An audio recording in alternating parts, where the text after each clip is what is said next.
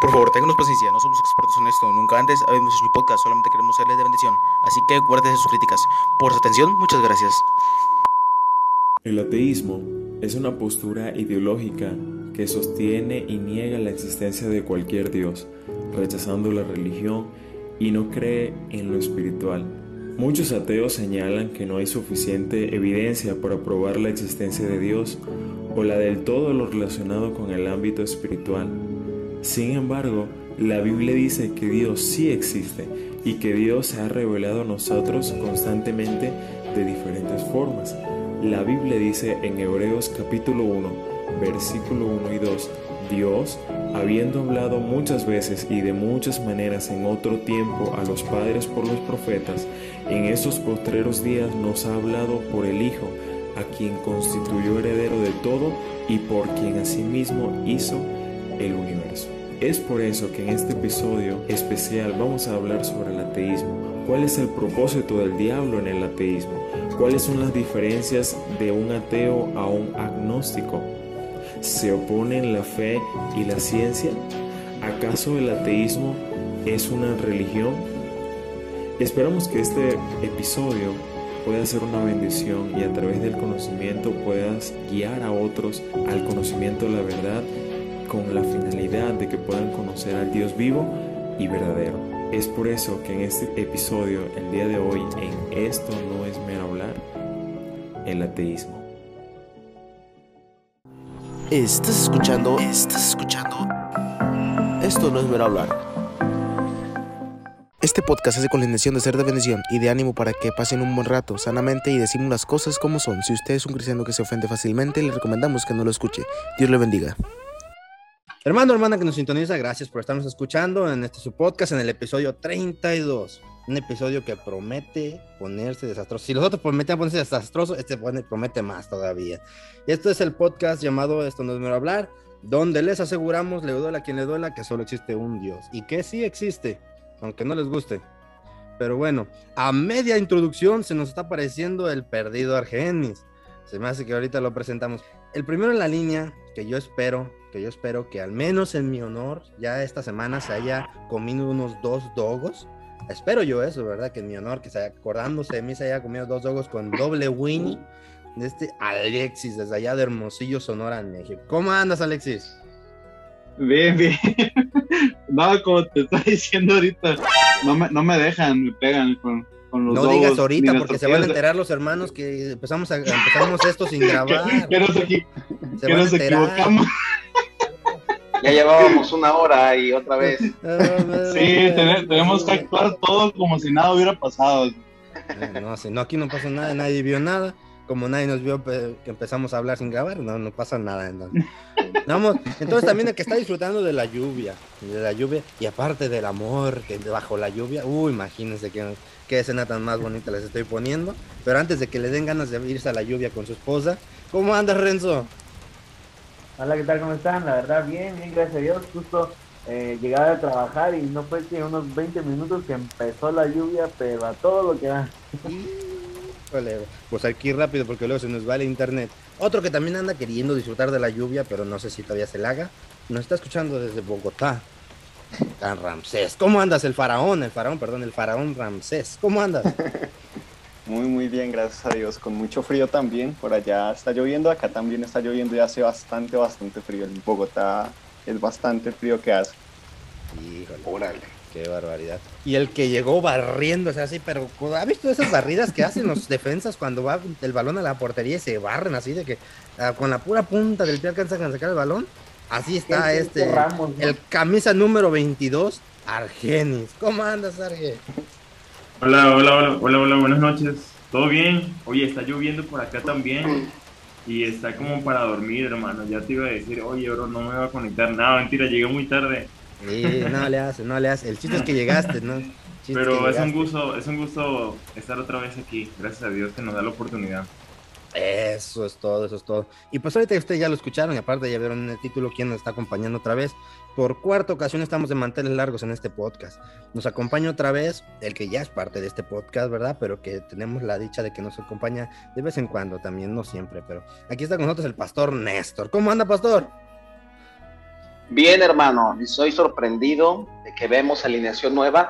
Estoy sorprendido, hermano, de que esta vez no te han cancelado este, tantos, tantos, Tantos. eh, expositores, porque acuérdate que yo soy la banca de la banca, hermano. Eh, sí, en el momento en el que te cancelan y en el momento en el que te dicen que no, ahí es donde aparezco yo, hermano, y saco las papas del fuego. Pues no, Gracias crea, a Dios que estamos bien. Ya nos han dejado también varios en visto ahorita por Eh, ¿qué aniversario pasó? de- ¿Qué Luego, pasó? hermano. No, es que lo Ah, queremos, queremos que hacer el episodio de aniversario todos nosotros con usted, porque usted es parte del podcast, pero queremos invitar a un pastor que nos, que nos, que nos hable, pues, nos dé un tema ese, ese episodio que va a ser especial, ¿verdad? Pero este, nos han dejado en Ah. visto, y no es por quemar pastores, ¿verdad? Pero es el pastor, pastor, y el pastor. Sí, pues. Ese- me alegra que estén disfrutando de la lluvia, muchachos, porque yo acá estoy disfrutando de 46 grados de temperatura.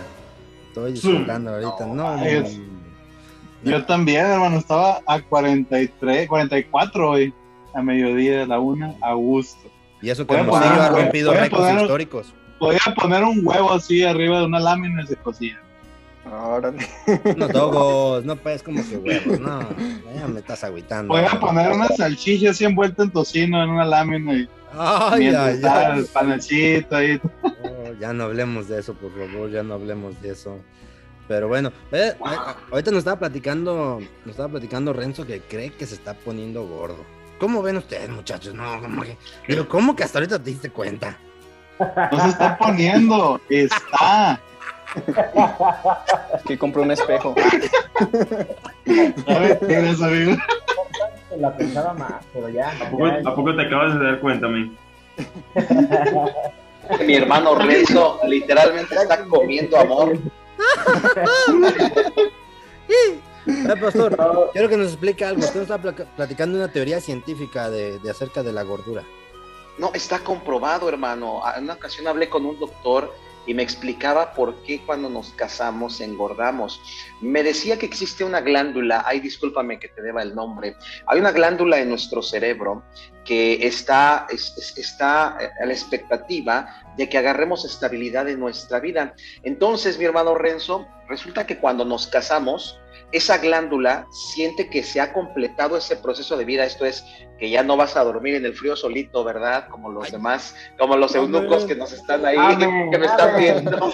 La verdad, las cosas como son. que, que ya tienes compañera de vida, que ya, ya agarraste estabilidad y la glándula que lo que hace es, liberar cierta sustancia en el cuerpo que hace que definitivamente se disfrute mucho más el tiempo de los alimentos. Si de por sí no batallamos, ¿verdad? Para comer, ahora imagínate cuando el cuerpo te da la doble sensación de placer al comer y compartir tus alimentos con alguien más. Y me decía, por eso es inevitable que nuestro cuerpo cambie cuando nos casamos. Estamos el doblemente felices. Y si no me creen, vean la cara de Renzo.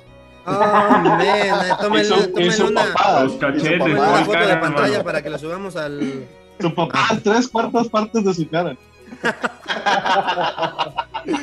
Oye, no, sabía, no sabía eso, pero, pero sí es, bueno, yo digo que sí es muy, muy cierto, porque de verdad ahora disfruto más comer porque mi esposa, uy, uy, uy, cocina, pero, Y hablando de comer, con su permiso.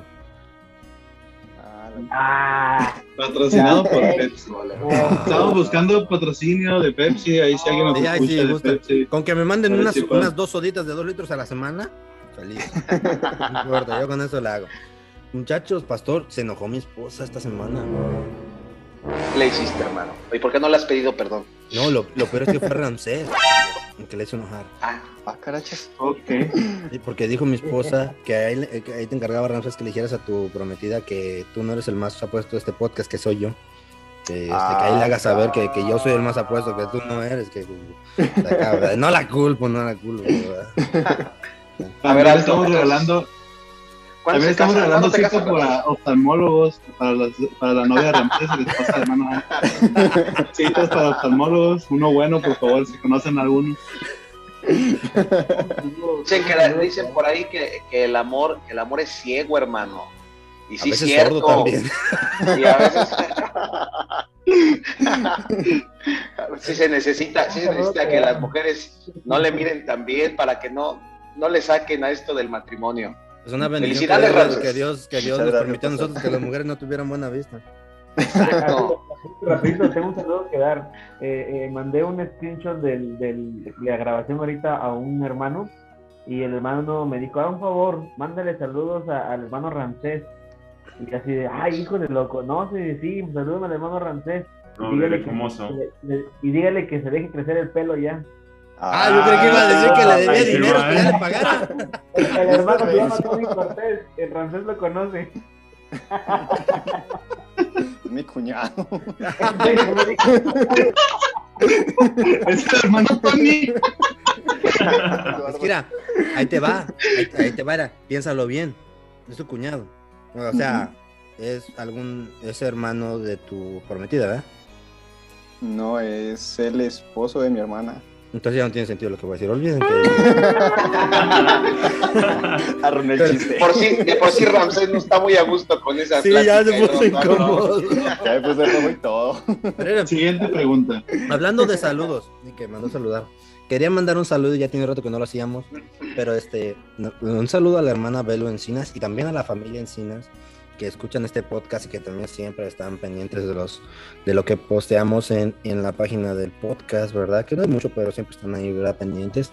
Un saludo también. Vi vi un hermano que también siempre está pendiente de los, de los posteos de la página, también le quiero mandar un saludo, si es que nos escucha, ¿verdad? Pero este, el hermano se llama Andy Santos, así se aparece en su face, este, un saludo, este, que siempre están ahí pendientes de, de lo que posteamos y, y, pues de, también de lo que subimos las grabaciones, ¿verdad? También algo que también les quería comentar, y este Renzo, prende tu micrófono, Al- algo que, algo que les quería decir es, ¡Arriba Perú! ¿Cómo vamos en la Copa América? Segundo puestos en la tabla, muchachos. Segundo puesto. ¿Qué? Por Te encima estaba- de Colombia y de Nos ayu- Venezuela. el árbitro nos ayudaba a Brasil. Oye, te estaba echando en cara este a, a Ramsés que le había ganado Colombia 3-0 no sé cuándo a Perú y ahorita y a los dos, tres días le dio una arrastrada al Perú al, a Colombia. Y No, luego- pero fue y culpa luego del siguió árbitro. El árbitro Venezuela. metió la pata. Les ayudó a Brasil. No, no. No, Así no y se de puede. el encuentro, no, el partido con Ecuador estuvo que, híjoles, casi lloro, porque en el primer tiempo nos echaron dos goles. Y no, yo, yo ya la clásica del peruano, no, ya, ahí quedó, ya no, ¿para qué La clásica viendo? de cualquier, de cualquier fanático. y, y luego, y luego, y luego un amigo, no, Renzo, ahorita, ahorita, ahorita mero, porque un amigo me escribe y me dice, un ecuatoriano, ¿qué pasó, Renzo? Ya te, ya te regalé dos goles, y yo, "Y, no. Y que me- mete gol Perú, 2-1, y, y yo le digo, ya le voy a escribir, le voy a escribir, y mi amigo me dice, no, Renzo, espérate, en el empate le escribes, y órale, que empatamos, y ahora sí le escribo al, al Moisés Cuto. Ahora sí, Moisés, ya te regalé dos goles, yo también, ahí te veo con Brasil. Ya nunca dejará que lo olvide. Vamos a, vamos a cambiar de tema porque no los miro muy platicones a los demás, porque como México no ha jugado fútbol, pues no, no, no, Sí, pues y sí, yo y el pastor no pues, tenemos de órale. qué Es que es lo que te, es lo que te iba a decir, es que eh, pues, pues, de acá de este lado no, no se escucha tanto la Copa América. Yo soy suizo, hermano, yo pura Eurocopa. Yo soy irlandés. También vi por ahí que, que Cristiano Ronaldo también ahí, que me lo eliminaron por ahí. híjole. Sí, Sí, hermano. Sí. Sí. modo, Ah, modo. Y también eliminaron a Francia. O sea, ni al caso. Y- Yo pensé Así que iba a ganar. No, han caído los valientes. Y sí, Sí. vaya que sí. Los meros, bueno, ¿qué se espera de los de abajo? Los que, los que más o menos entienden cómo está aquí la- las cosas en México, siempre nos acarrillábamos al Cruz Azul porque nunca ganaba, ¿no? Es un tremendo chiste. Entonces, ahora que Cruz Azul finalmente ganó, dicen por ahí ya que ya cualquier cosa puede pasar, hermano. Ya que nada te sorprenda. Nada. Están Las profecías, insoportables por, por las profecías se cumplieron, hermano. Sí, sí. ya viene, no. ya viene Cristo. Así. y Argenis se casan. No Alexis se casa primero que yo, apuéstalo. Man, Oh, primero sí. llega el rapto. Primero llega el rapto. No, yo me quiero Qué pocas veces tienen estos muchachos, pastor. Mira, dice, hace ratito nos andábamos acarrillando a Renzo, ¿no? Que porque, que porque este, ahora tiene más amor, No ¿verdad? Pero, pero Renzo hace ratito me escribió aquí por WhatsApp y dice, bueno, al menos yo tengo a quien abrazar. No como esa bola de. Sí. Otros que la almohada nomás, abrazo. Renzo, Renzo acaba la transmisión y apaga y se voltea y se tapa con su cobijita y su esposa y anda y, y- y los demás se mueren de envidia. Sí. Ay, en la torre, le están dando en la torre, muchachos. No diga eso, pastor, que se van a buscar una mañana y eso, son, eso, eso es lo peligroso. No, Cuando ya, Argenis ya no salen, ahí. Ya no salen ni en rifa, hermano. Estos se van a casar pastor, hasta las siempre, del siempre hay. sie-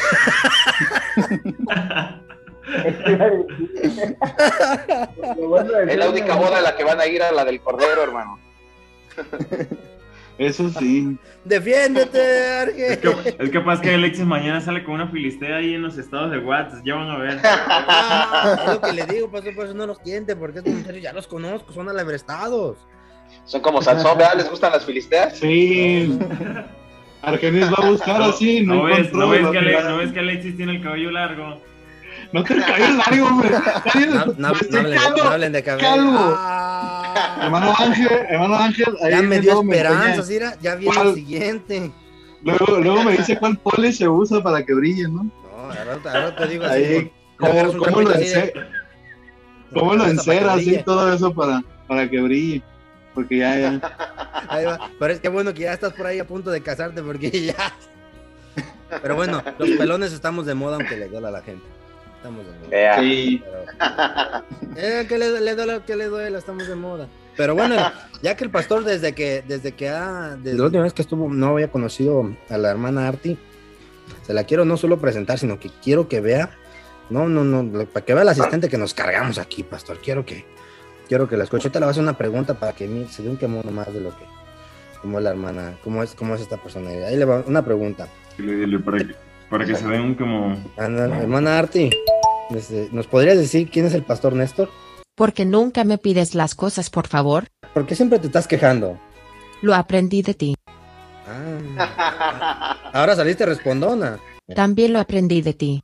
Ya, pues, por favor, ¿nos podrías decir quién es el pastor Néstor? ¿Ves? Nada te cuesta.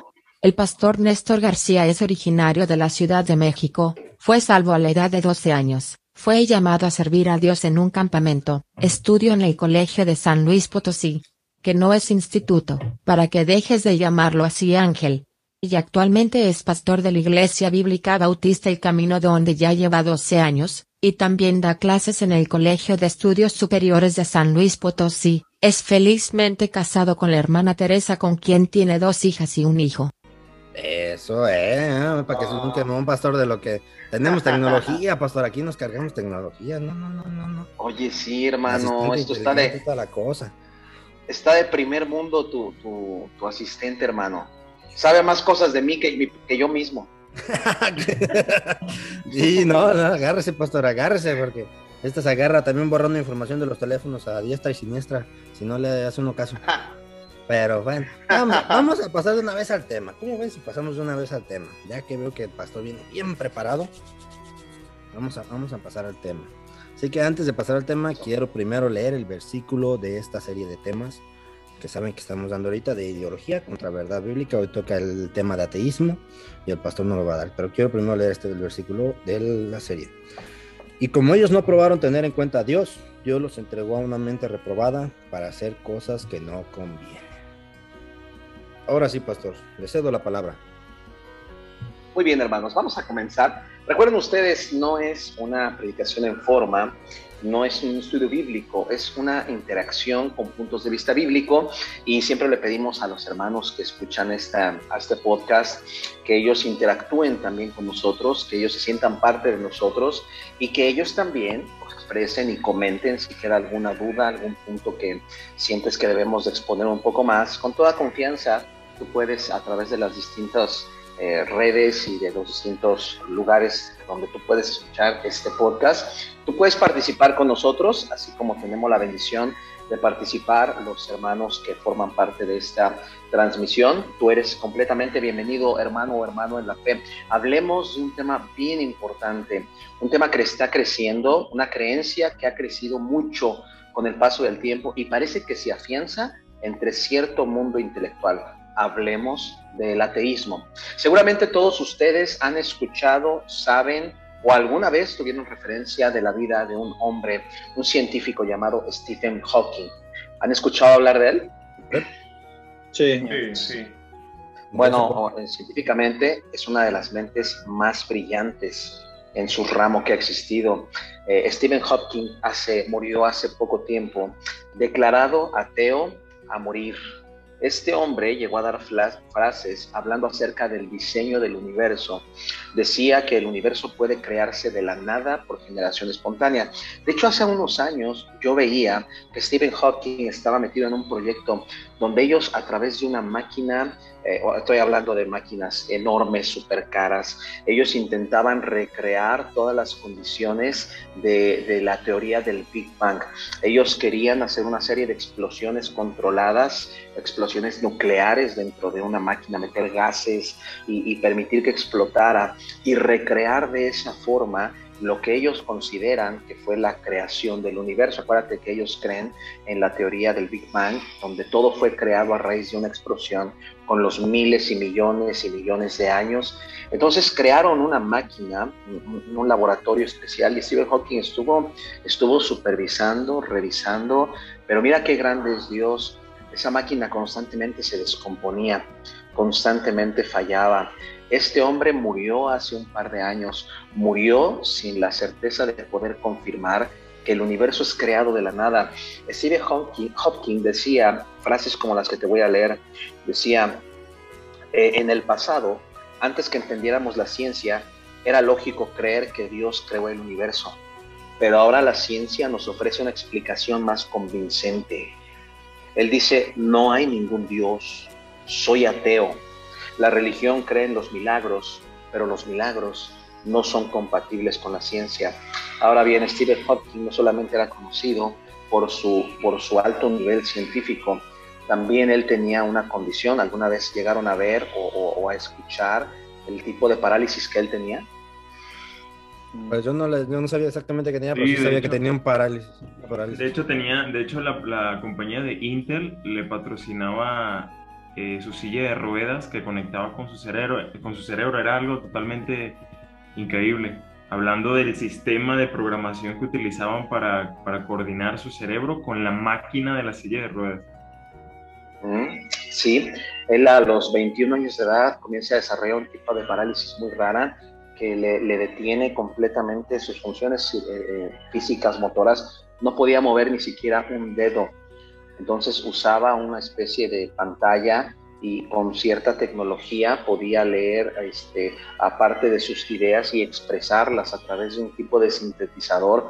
Mira lo sorprendente, un hombre que niega la existencia de Dios termina siendo un hombre postrado que no, ni siquiera puede gobernar y controlar su mismo cuerpo. Ahí está Dios. Y, la, Biblia, la Biblia habla sobre el poder creador de Dios y la Biblia dice que el hombre no tiene poder para crear. Hablemos del ateísmo. Cuando hablamos de ateo, ¿qué es lo primero que se les viene a la mente? Ramsés, cuando escuchas la palabra ateo, quisiera que compartieras con nosotros, ¿qué es lo primero que se te viene a la mente? Es una persona que no quiere aceptar que Dios existe, que lo busca, que busca negarlo de cualquier manera, no lo acepta. Muy bien. Hermano Argen, ¿alguna vez has intentado testificarle a un ateo? Sí, pastor, sí me ha tocado. Algunos muy, algunos que te rechazan y no te reciben ninguna palabra, pero también otros que cuando les hablas desde el aspecto científico y teórico te aceptan, hablando de evidencia de la resurrección de Jesús, sin utilizar la Biblia, pero sí me ha tocado, sí me ha tocado. Es común. Gracias, hermano. Al final del, del, podcast, del podcast hablaremos acerca de si es posible testificarle a un ateo. Y luego, no sé si alguna vez, hermano Alexis, tú conoces a algún ateo o has escuchado de un ateo que sea renombrado, una persona en cualquier ámbito, en el ámbito científico, social, político, cultural, eh, deportista. ¿Conoces a alguien que sea ateo? Sí, de, este, de hecho tengo varios compañeros de universidad y de este, cuando estaba en la universidad que los mismos estudios y todo eso los hicieron pues tener esas ideologías. Ni siquiera era por opción de ellos, sino que era porque un maestro los, los amaestraba o algo y aparte de, su ateísmo empezaron a creer otras cosas bien absurdas que ni siquiera ellos mismos comprendían. Entonces es más, sí tengo varios conocidos que, que son, se proclaman ateos, pero creo que si voy y platico con ellos ni, ni van a saber de dónde, de dónde, de este, desarrollar lo que ellos creen, pues, de dónde, de dónde lo agarraron, es más ideología de otras personas. Sí, el, el ateo, ahorita, ahorita voy a hablar un poco acerca de eso, el ateísmo viene por aceptación, eh, que muchas veces se considera aceptación eh, cultural o aceptación eh, en el punto de vista intelectual. Gente que se cree muy sabia, pero que en realidad no sabe nada. Hermano Renzo, déjame hacerte una pregunta. ¿Llegaste alguna vez a escuchar una serie de películas que se llamaban Harry Potter? Sí. Sí, te pregunto porque atrás está una varita de magia, hermano, que Ah, guardas ahí detrás. Dice, ya, dice, de ya, hecho ya la vi salió. ayer, pastor, la vi ayer. Ya, ya, el peine. Ya salió ahí el hereje. Ah, no, hermano, Salió. cada quien sus, cada quien sus pecados, hermano. Tú Eso. No, no, no, no, es que es, ese, ese es con la que lo disciplina la hermana Fanny, no es Ay, la que trae, Sí, la que sí, trae grabado el nombre en la corregidora de Querétaro. Sí, sí, sí, sí, sí. Muy serio, pues yo dije, ay, viene una pregunta y luego la ahí te digo, la No, sí, sí voy a un punto, hermano. Este, eh, el, el protagonista, este niño, bueno, empezó como un niño llamado Daniel Radcliffe, eh, el, el protagonista de esta serie, ¿verdad? De, de películas, etcétera, etcétera. Él es un declarado ateo. ¿Sabías tú eso? Ah, no, eso sí. Y, y su justificación, su explicación para ser ateo dice, no, no puede ser que exista alguien que haya creado todo lo que tenemos. No hay nadie que tenga el control absoluto. Y el hombre se ha levantado como, como una, una mente revolucionaria, enseñando que, que no existe el concepto en sí como el concepto de Dios. Y él menciona algo, él dice, los humanos creamos a Dios en nuestra mente. Un momento más hablaré acerca de eso. Bueno, vamos a entrar en materia. Fíjense bien, les voy a dejar una pregunta votando, porque estoy entre, estoy entre puro teólogo. De hecho, hasta me siento chiquito entre tanto Ay, teólogo. ya, ya, Eh, no siento la sabiduría corriendo a más, más veloz que el Wi-Fi. Este, estoy entre puro doctor, conferencista, en 20 años de fuego del evangelismo, Ay, renovado, recargado. Entonces, esta no le van a batallar. Definan, no, ahorita, ahorita que yo les... pre- ¿Qué pasó? Digo, pero el hermano Carlos Archibol no vino. no, porque, porque él ya está en otro nivel, hermano. El, el pastor Ramos está en consejería con él ahorita, porque él es el consejero. Ah, ay, ay, No, eso ya es otro nivel. Eso ya es punto y aparte, hermano. No, por eso no lo queremos interrumpir al hermano Carlos Archibol. Este, ¿quién fue el primer ateo en la Biblia? Piénsalo. No me respondas. Piénsalo porque, porque eso, es bien, eso es bien importante. Y yo voy a empezar definiendo. Y lo vamos a hacer muy simple. Acuérdense que la intención es que, que todos podamos entender, quitándole términos y palabras que se escuchan domingueras. El ateo niega la existencia de Dios y rechaza todo lo relacionado a lo espiritual. Si quieres una definición muy básica, es el que niega la existencia de Dios y rechaza creencias espirituales. ¿Por qué? Bueno, los ateos tienen una base. El ateo dice que no hay la suficiente evidencia para comprobar la existencia de Dios o comprobar todo lo relacionado al ámbito espiritual. Entonces, como no hay evidente, eh, suficiente evidencia científica, histórica y comprobable, entonces ellos toman la decisión de rechazar. Ahorita te voy a enseñar que el ateísmo no es una religión.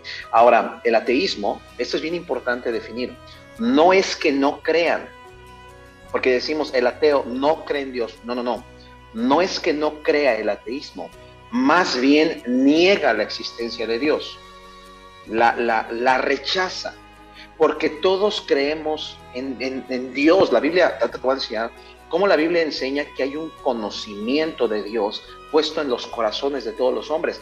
No es que no creamos, es que se niega. Salmos 14.1 dice el necio en su corazón, no hay Dios. Le está negando la existencia de algo que, que vaya, que se puede comprobar desde diferentes aspectos y ámbitos. Una vez hablaba yo con un, ateo y le estaba testificando y el ateo decía, tú no puedes comprobar la existencia de Dios.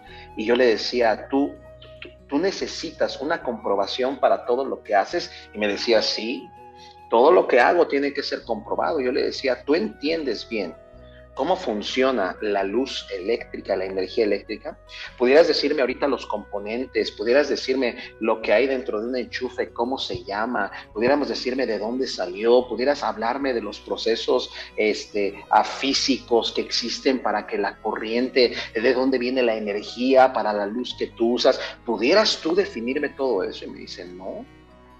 Bueno, pero, pero sí, aprendes y apagas ahí la luz y te beneficias de ella, pero no la entiendes. Y tú me dices que como no entiendes de dónde viene Dios y de dónde sale, por eso decides no creer. Tus leyes están completamente, este, se, caen, no tiene comprobación lo que tú me dices. No es no creer, más bien es negar. Y a lo largo de la historia hemos encontrado, y el de la historia fuera de la Biblia, vamos a encontrar, y esto es bien importante de ver, hermanos, eh, hacia dónde jaló el ateísmo en sus primeros años, por así decirlo, de civilización. El primer ateo en la historia, no en la Biblia, fuera de la Biblia, en la historia, después de que la Biblia fue escrita, eh, fue un ah, griego llamado Diágoras de Melos. Diágoras de Melos blasfemaba y desanimaba a la gente a buscar el servicio hacia cualquier divinidad vamos a encontrar que los griegos fueron grandes impulsores del ateísmo, porque, bueno, los griegos tuvieron a sus filósofos materialistas. Los griegos, entre ellos vas a encontrar a Tales, Anaxímenes, Anaximander, Parte, a, Parténides, Heráclito, lo, personas que creían en el mundo material, personas que creían que el mundo es infinito, en el conocimiento del hombre, personas que creían en, lo que el hombre podía alcanzar a través de la ciencia, a través de la filosofía, a través de las artes, a través de las letras, a través de las distintas doctrinas humanas. Eh, estos, estos, perdóname, estos filósofos comenzaron a avanzar buscándole explicaciones a todos los fenómenos, a, los, a los truenos, a los relámpagos, a los, eclipses, a, la muerte, a, las enfermedades, a los problemas sociales del hombre. Hay demasiados escritos basados en filósofos griegos donde siempre intentan explicar darle algún razonamiento a distintas ideas y entonces eso hace que el hombre se envanezca y que deje de buscar a Dios. Aquí vamos a encontrar un principio bíblico, hermanos. Dios no tiene que explicar todo lo que Él hace. Dios no está gobernado ni regido por leyes humanas. Dios ni siquiera nos tiene que dar una explicación de qué va a hacer con nuestra vida. Amén. La obediencia es total y es completa hacia Dios la voluntad de Dios se te puede revelar el propósito o Dios puede tener el propósito como desconocido. Recuerdan ustedes en Primera de Corintios, eh, capítulo 14, el apóstol Pablo habla de un aguijón en la carne. Y Pablo dice que él ha pasado tres periodos de oración y ayuno. He rogado al Señor que me quite este aguijón. Unos pensaban que Pablo se estaba quedando ciego. En, en, la carta de este, Gálatas, Pablo habla y dice, algunos de ustedes, amén, si pudieran, me darían hasta sus ojos, dando a entender que Pablo se estaba quedando ciego y que ese era su aguijón. Otros creen que Pablo tenía ataques de epilepsia. He escuchado autores que dicen que Pablo tenía un tipo de, de una especie de condición física donde él se empezó a jorobar y empezó a perder el uso de sus funciones. Bueno, la Biblia no nos define qué es, pero nos define que Pablo está pasándola mal y le dice al Señor, ayúdame, si tú me quitaras esta enfermedad, esta carga, eh, yo, yo te serviría mejor. Y lo único que recibe de Dios es un no, no. Ni siquiera te voy a explicar por qué, pero yo te necesito débil para poder cumplir en ti mi propósito. Entonces, hermanos, Dios no está obligado a explicarle nada al hombre. Dios le dijo a Job, ¿quién eres tú para que contiendas con tu hacedor? Definitivamente no va por ahí. Pero dentro de la Biblia también vamos a encontrar eh, a personas que tenían manera de pensar negando la existencia de Dios. Le pregunté a los teólogos, ¿cuál fue el primer ateo en la Biblia? ¿Alguien tiene alguna idea? Yo había escuchado una vez que el primer ateo fue Ninrod, el descendiente de, eh, el hijo de, descendiente de Cus, de Can, de los hijos de Noé. Y el argumento era de que él fue el primer ateo porque él fue el que construyó la ciudad de Babel y gracias a él los hombres fueron como que influenciados para construir la torre a tal punto que empezaron a dudar de la existencia de Dios. Es una, es como una, no es, no lo dice la Biblia exactamente, pero es algo que se supone. No sé si ¿Sabes qué, hermano? No, no tienes toda la razón, hermano. Ya hasta me dan ganas de salirme de la transmisión y dejártelo todo a ti, porque tú lo sabes todo. siempre, Tienes razón, hermano Arge. El ateísmo no es nuevo. La, el negar la existencia de Dios ha estado en el corazón del hombre desde muchísimos años atrás. Nimrod, el primer héroe, hablando acerca de los hombres después del diluvio. El nombre Nimrod significa rebelde. Eso explica muchas cosas. Así de simple. Dice la Biblia que era un hombre poderoso en toda la región de Mesopotamia. Esa palabra poderoso también la vas a traducir como un tirano. Si es cierto, hermano, él va a fundar Babel. Babel, la torre que desafía a Dios. ¿Te acuerdas? Hagámonos un nombre entre la tierra y dice la Biblia, seamos como Dios. Ya no necesitamos a Dios. No está diciendo, habrá Dios, está diciendo, no lo necesitamos. Sabemos que está, pero negamos su existencia y su control en nuestra vida. Luego dice, era un vigoroso cazador, un hombre que estaba basado en lo que podía ser, un hombre muy capaz humanamente. Piénsalo, así son las, los, la ciencia hoy. Luego dice, esa, esa frase es importante, dice vigoroso cazador delante de Dios. No está diciendo que, que era un hombre que estaba bien delante de Dios. Esa frase delante de Dios significa el que le hace frente a Dios es el que está desafiando a Dios. Y luego dice la Biblia que va a tierra de Sinar, ¿verdad? Babilonia, Nimrod se va a casar con su propia madre, o sea, va a romper y va a quebrantar leyes que están escritas en el corazón del hombre. Aunque la ley no estaba escrita, esta era una, una abominación completa. Más la Biblia, afuera de la Biblia hay autores como el historiador Flavio Josefo que nos relatan de Nimrod. Fue el quien citó a los hombres a desafiar a Dios. Fue el nieto de Cam, fue el bisnieto de Noé, un hombre con mucho valor e inmensa fuerza. Le enseñó al hombre a confiar en su fuerza y en su conocimiento y no en Dios para su felicidad. Cambió el gobierno pacífico de Dios por la tiranía. Hizo traer a los hombres bajo su dominio y no bajo la influencia de Dios.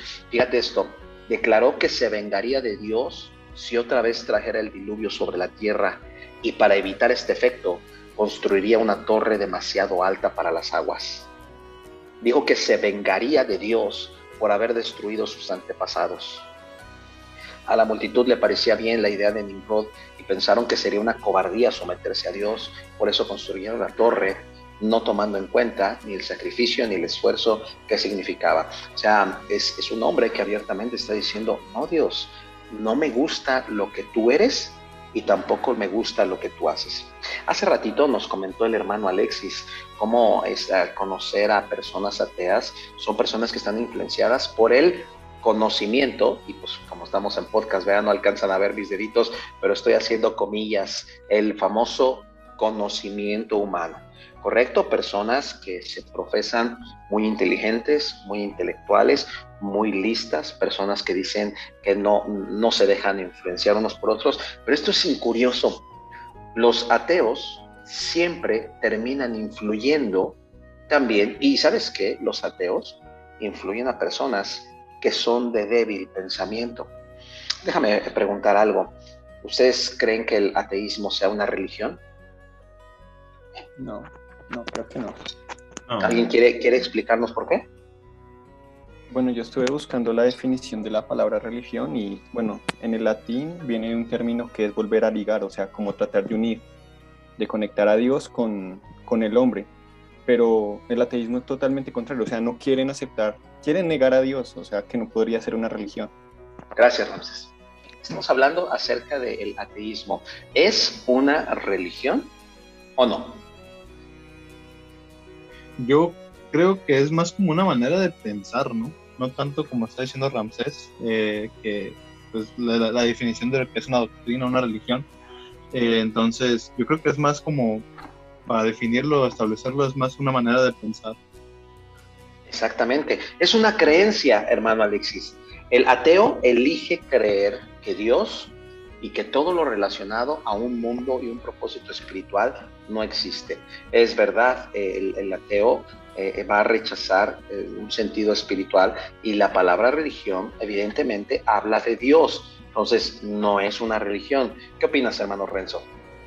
Eh, no, yo quería preguntar algo. Podemos decir también que el ateísmo o el ser ateo es también tiene que ver con la idolatría, ¿no? Porque eh, se olvida de Dios y se exalta a sí mismo. Bueno, no a sí mismo, pero al hombre, pues.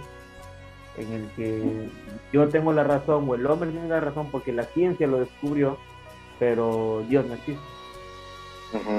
Está, mira, hermano, me estás, me estás, me estás ganando. Aquí voy a hablar exactamente. Iba a hacer esa pregunta. Ese era el siguiente tema a tratar. Iba a preguntarles a ustedes, teólogos de teólogos, cuál es el pecado detrás del ateo.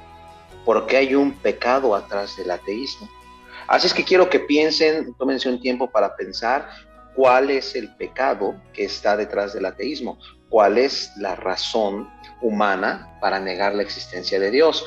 El hermano Renzo nos ha aportado ya un poco acerca de esto. Estamos hablando de que el ateo es alguien que decide creer. Ahora, el ateo tiene fe, ¿verdad que sí? Todos tenemos fe, sí. todos. Nada más que, nada más que la fe tiene que estar depositada en la persona correcta, que es Jesucristo. El, el católico tiene fe, el musulmán tiene fe. El que cree en la Santa Muerte tiene fe. El hermano Alexis lo definió a la perfección. Es una creencia y para creer, obviamente necesitas tener una fe ciega, porque el, el ateo nos dice, yo no puedo creer en lo que no puede comprobar, pero ni siquiera puede comprobar su misma existencia. Hoy en día no está comprobable, no es una ley científica, el Big Bang, como se llama, la gran explosión. Si tú la pasas por todos los procesos de una teoría que se va a volver una ley, hay un punto en el que la teoría del Big Bang no puede avanzar a ser una ley. Es, es necio pensar y decir, yo niego que Dios haya creado, que Dios esté en control, que Dios permita el dolor, la aflicción, la tribulación, la enfermedad, el cáncer, los asesinatos, ¿verdad? Por eso, por eso se envalentonan, porque dicen es que no puede ser que alguien como Dios esté dispuesto a hacer todo eso. Porque te voy a platicar lo que me dijo un ateo cuando yo le estaba testificando y vi detrás de él mucho dolor queriendo ser justificado. Definitivamente tienen fe, nada más que la fe está equivocada. Alguien una vez dijo, se necesita mucho más fe para ser un ateo que para ser salvo. ¿Verdad que sí? Sí. ¿Qué necesitas para ser salvo? Pues tener fe que Cristo es tu Señor y Salvador. ¿Verdad no que pueden sí? comprobar nada de lo que creen ellos. Nada. Y, y- Por algo y se llaman teorías. Entonces viene el ateo y nos dice, yo tengo una fe grande. ¿Fe en qué? Fe en que Dios no puede hacerse cargo de todo el mundo. Y ahorita, vamos a hablar un poco acerca de eso, ¿no? Ponen su fe en qué? En algo tan vano como la ciencia. La ciencia, hermanos, no es el objeto para depositar la fe, porque la ciencia constantemente cambia. Y eso era algo que yo le mencionaba a un ateo. No me puedes decir que crees en algo que continuamente cambia. Tú sabías, ¿dónde está el tremendo Ramsés, el faraón? Ramsés, vamos a hablar un poco acerca de tus orígenes egipcios. Eh, Tú sabías, Ramsés, que allá hace miles de años, antes de que los hebreos salieran de Egipto, se escribió un manual de medicina, de medicina eh, egipcia, que en su tiempo era lo más conocido del mundo. Tú sabes que los, sabías que los egipcios, cuando la gente estaba enferma, y, y no era una enfermedad que pudieran tratar con plantas y medicinas, tú sabes que el manual decía que tenían que sacar la sangre. No. Wow. las famosas sangrías, desangrar al cuerpo. Entonces el egipcio pensaba que la sangre estaba contaminada, que la enfermedad estaba en la sangre. Entonces acostaban al paciente en una mesa, fíjate, la ciencia más avanzada de su tiempo, el Egipto de antes era el Harvard, el Oxford, ¿verdad? Era, era la, la institución por excelencia y decían, Nosotros tenemos el conocimiento y acostaban al paciente y lo empezaban a picotear las venas para que la sangre contaminada, según ellos, se saliera y se saliera la enfermedad. Y lo que hacían es que desangraban al paciente. Hoy la ciencia nos ha enseñado que en las, y la Biblia dice, en la sangre está la vida. Así es. ¿Y sabes qué? Dios no ha cambiado su manera de pensar. La ciencia ha cambiado. Hubo una época en la que la ciencia decía que la Tierra era plana y que, el, el- y que la- el Sol y la Luna este, eran los que se movían alrededor de la Tierra, ¿verdad? Y que la Tierra era el centro de todo. Y después la misma ciencia ha tenido que decir, ups, nos equivocamos, la Tierra no era, no era plana, no existe un punto donde se caigan los barcos, ¿verdad? Como antes pensaban, si avanzas mucho al horizonte, el barco se va a caer y se van a perder. Hoy sabemos que la ciencia se ha equivocado. Cuando el ateo viene y nos dice, yo niego la existencia de Dios porque creo en la ciencia, la pregunta es, ¿en la ciencia que se ha equivocado y ha fallado tanto y, y- y se ha arrepentido y nos ha mostrado una y otra vez que no es una ciencia infalible? ¿En eso me dices tú que crees? Y ahí es donde decimos, necesitas más fe para creer en algo que continuamente se equivoca y cambia que para creer en un Dios que es inmutable. ¿Verdad que sí, hermanos? Amén. Exacto. ¿Qué opinas, ¿Qué opinas de eso, Argenis? Tú que decías antes de empezar este podcast que, que eras ateo. Pues sí, es que eh, en, en ocasiones también es por amargura y cierran su mente totalmente a, a la verdad de Dios y no tienen, y como se dice, pues se necesita más fe para eso que, que para conocer a, a Cristo. Y el, el rasgo principal yo creo que es la amargura, pastor, que, que permite o que no permite más bien que esas personas no, no les alumbra el conocimiento de la verdad. Sí, así es, mi hermano. Una vez platicando, ah, toqué una puerta ganando almas y, y salió un joven y me dijo, yo soy ateo. Por lo regular, por lo regular siempre son jóvenes, ¿verdad, pastor? Sí, sí, hermano, sí. Al menos, al menos en la cultura latinoamericana vamos a encontrar a muchos jóvenes y, y te voy a, y voy a, voy a reforzar el punto que tú me dijiste. Este joven um, me presenté a testificarle y cuando le pregunté, ¿por qué eres ateo? ¿Qué te hizo ser ateo? Me dijo, ¿cómo un Dios hubiera permitido la vida que tuve? Mi papá nos abandonó muy pequeños, mi mamá, una mujer que para olvidar su realidad se drogaba, yo fui abusado sexualmente por un familiar, yo crecí con mucho rencor y amargura, no me vengas a decir que existe un Dios que me ama cuando fue un Dios que me abandonó. Ahí está, Argenis, ves dolor, ves amargura, y yo le reforcé esto, le dije, Dios a ti no te hizo daño. Tu papá te abandonó por ser un pecador. Tu mamá se enviciaba por buscar soluciones fuera de Dios. Y me da mucha pena lo que te ha pasado en la vida. Pero esa no es la vida que Dios quiere para ti. La pregunta es, ¿tú para quién has estado viviendo? Y este joven fue salvo. O sea, el, argumento detrás de- del, del ateo, de llegar a pensar y de llegar a decir, bueno, pues es que como yo no veo el control, el cuidado de Dios, siempre hay pecado detrás de esa vida. Bueno, avancemos un poco más. Quiero, quiero, pastor, antes de, antes de que prosiga, traía un ejemplo de eso. Pero yo también quería mencionar eso, que mucha gente se excusa en eso, de que a veces, a veces no es ni sufrimiento que propio, no es ni sufrimiento de ellos. A veces dicen es que hay mucho sufrimiento en el mundo, que, que hay niños muriendo de hambre y que hay gente enferma. Este, yo vi un video hace tiempo, este, era una historia muy buena. Tal vez, no sé si algunos de ustedes tal vez lo hayan mirado, pero quiero platicar aquí, está muy buena la historia. Cuenta de, un cristiano que fue a un peluquero y que este cristiano que quisiera saber de qué religión era, ¿verdad? Porque bien espiritual llevó su Biblia al peluquero. Mientras le cortaban el pelo estaba él, leyendo la Biblia. Y pues ya este peluquero pues, a su trabajo, este señor, este cristiano leyendo la Biblia. Y pues no, cuando terminó de cuando terminó de cortarle el pelo y todo, le dijo al peluquero, ¿sabe qué? Dice Don, no me acuerdo su nombre, dice, le llamó por su nombre, ¿sabe qué? Dice, yo no creo en Dios, dice. Dice, si hay un Dios, dice, ¿por qué hay tanto sufrimiento en este mundo? ¿Por qué hay tanta violencia? ¿Por qué, por qué pasan tantas cosas malas en este mundo? Y este cristiano no le supo responder. No le supo responder y pues nomás le dio las gracias, se fue.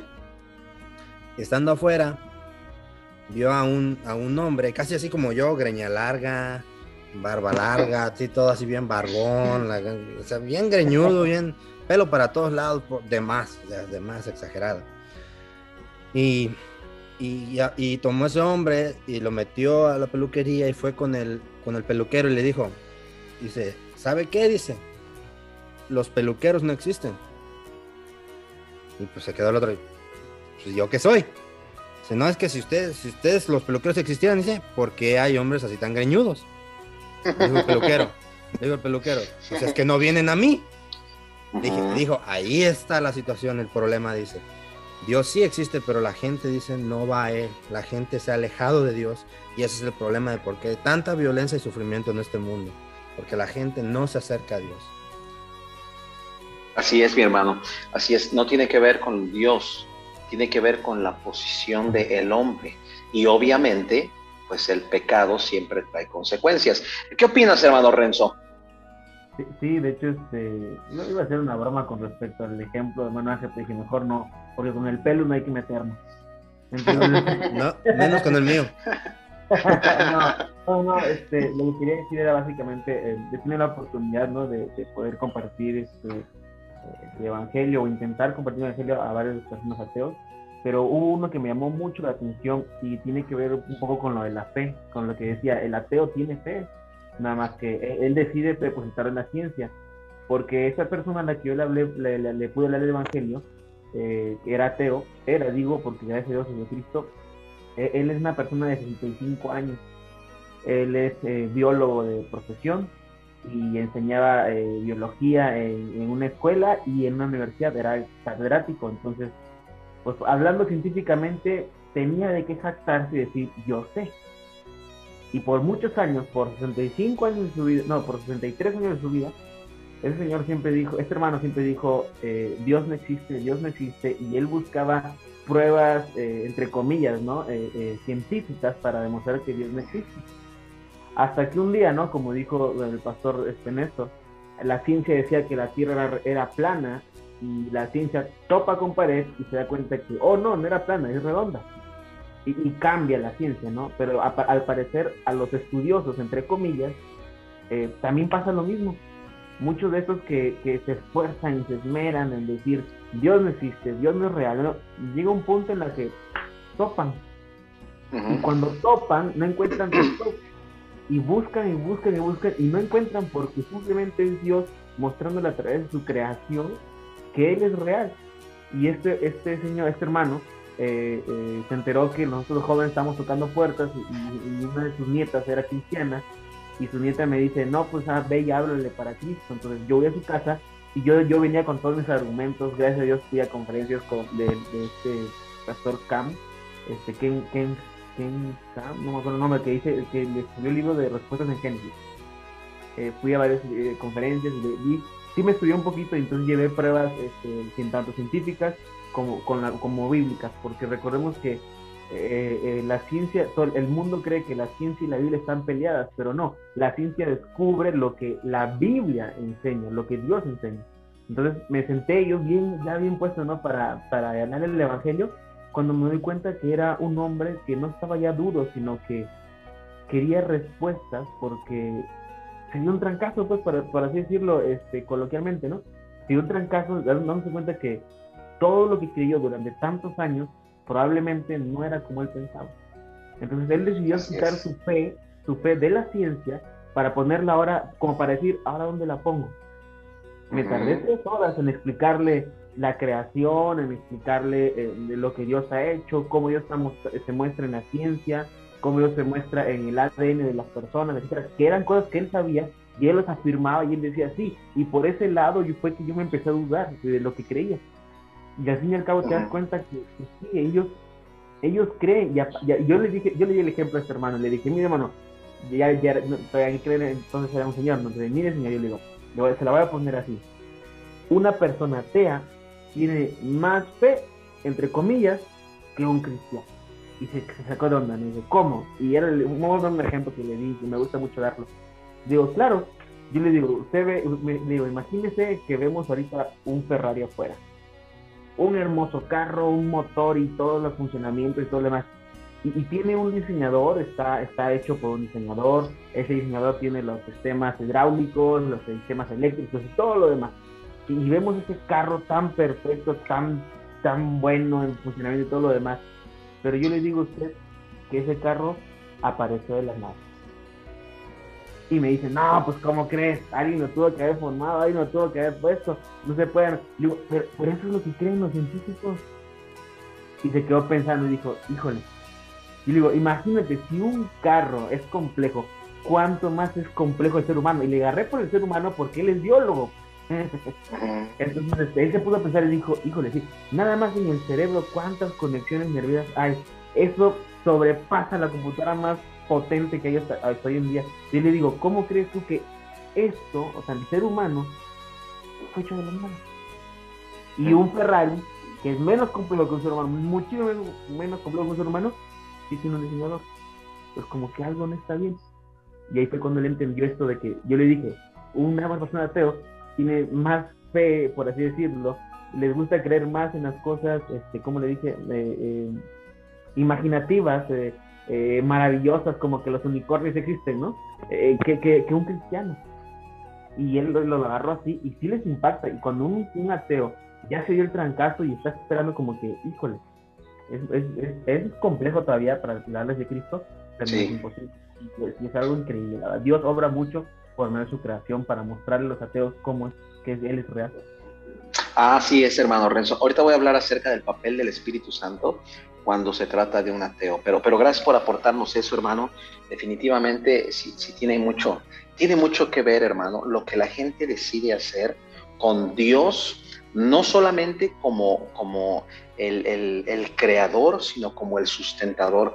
Y entonces hay un punto en el que la ciencia, la medicina, las artes saben, saben que, que no es una casualidad todo lo que pasa, ¿verdad? Yo quería hacer una pregunta. Eh, es que ¿Quién? una vez. Ramses, dígame. Sí. Es que una vez estaba hablando con, un- con un muchacho, precisamente que pues él tenía esas dudas. O sea, no era tan ateo, pero sí era como escéptico. Y había escuchado una vez esta pregunta. Y me la hizo. ¿Los niños nacen ateos? Esas preguntas no me dejan dormir en la noche. Uf, qué tremenda pregunta, hermano. Porque decía, tremendo, o sea, mucha gente, pues los niños crecen y son influenciables, pero Ujú. él me decía, los niños nacen ateos, y es una pregunta que pues quería aprovechar el tema para, para consultarla. Bueno, el Señor Jesucristo nos da varios principios, mi hermano Ramsés. Nos dice que de los niños es el reino de los cielos.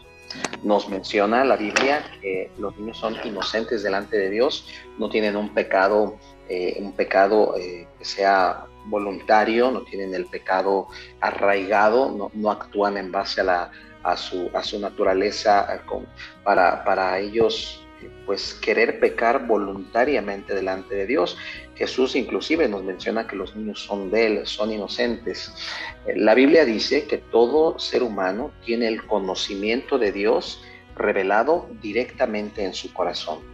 Un niño no puede nacer ateo porque no existe alguien que nazca ateo. Es como si habláramos, eh, y ese es otro tema, ¿puede alguien nacer homosexual? No, no, no puede. Como bien lo has definido tú, a medida que crecemos somos influenciados por dos cosas. Primero, por el entorno que nos rodea, de ahí la importancia de un entorno espiritual, de ir a la iglesia, de leer la Biblia. Y número dos, por nuestra propia tendencia pecaminosa.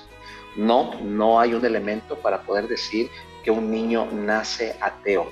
Todos tenemos la concupiscencia y tenemos la naturaleza vieja y para eso tenemos un Salvador, hermano. Pero sabes qué, yo investigando sobre ese tema también me encontré con esa pregunta, niños ateos. Sí, yo también la vi, Eso hermano. muy interesante, porque hablaba con él y pues igualmente cuando pensaba en darle una respuesta, pues sí me, me movió el piso porque yo decía, wow, es una pregunta que no me habían, me habían hecho antes, pero recordaba ese versículo que pues cuando nuestro Señor Jesucristo hablaba con los discípulos, que quién debería ser el mayor y también hablaba del reino de los cielos, decía que debía ser como un niño. Y yo pensaba, ¿por qué los comparaba con un niño? Y es que un niño es la persona que más tiene fe en esta tierra. O sea, tú le puedes decir a un niño que la luna es de queso y él se la cree. Tú le puedes decir a un niño que ¿Y no es? si hace esto le va a pasar cualquier cosa, pero él se la cree. Y, y pensaba en eso y le decía, no, pues, pues Dios mismo nos compara, o sea, compara y desea que los hombres tengamos esa fe como la de un niño. Sí. Y el muchacho, pues, cuando entendió eso, darse cuenta, ok, tenemos fe, o sea, no nacemos ateos, tenemos fe, y es algo que, que era importante que él me entendiera. Y mi hermano, Romanos 1:21, pues habiendo conocido a Dios, ahí está la clave. Sí hay un conocimiento y hay una fe natural en el corazón del hombre de Dios. No, quizás no le llaman Dios, hermano, pero sí dentro del corazón humano existe un conocimiento de alguien superior, alguien supremo. Y, eh, yo recuerdo que en el colegio bíblico, en la clase de misiones, nos hablaban de culturas que no estaban colonizadas ni estaban civilizadas, hermano. Y esa gente se postraba y adoraba algo sin que alguien les hubiera explicado lo que era postrarse. Y colocaban piedras y colocaban árboles y colocaban animales y les daban adoración. Y cuando llegaban los misioneros se acercaban y se asombraban y decían, ¿quién les enseñó lo que es postrarse, hincarse? ¿Quién les enseñó lo que es venerar algo? Bueno, la Biblia dice, existe el conocimiento nada más que el hombre lo puede mover a adorarse a sí mismo o como menciona ahí en Romanos 1, adorar a la creación antes que al creador. Sí existe el conocimiento de alguien superior. Hace muchos años alguien me, me comentó, Moctezuma, el, emperador azteca en su tiempo, escribe de una divinidad que va por encima de sus dioses. Hay un poema respecto a eso. No le llama Dios, Jehová, Salvador, Jesús, pero su corazón humano está hablando que conoció a Dios tal manera que si alguna persona nunca llegara a tener una Biblia, ya es muy raro, pero esas culturas donde nunca nadie les va a poder mencionar el nombre de Jesús o les va a poder dar un folleto, esa gente se condena porque nadie les testificó, no de ninguna manera, porque tienen el conocimiento de Dios. Ellos deciden si lo toman o lo niegan y siguen esta práctica ateísta de la que estamos hablando. ¿Correcto, hermano? Gracias, hermano este, Ramsés, por, por, por colaborar con nosotros. Eh, eh, les tengo otra pregunta a ustedes, teólogos de teólogos. Eh, te pregunté qué pecado existe detrás del ateísmo y yo quiero que la pienses. Ahora tengo otra y ahorita vamos a definir esas dos y vamos a llegar a una conclusión. Te definía, te estaba explicando yo un poco acerca de el, ate, el ateo, el que niega niega a Dios su existencia. Pero luego tenemos ahí un primo hermano del ateo, si lo quieres llamar así, que se llama agnóstico.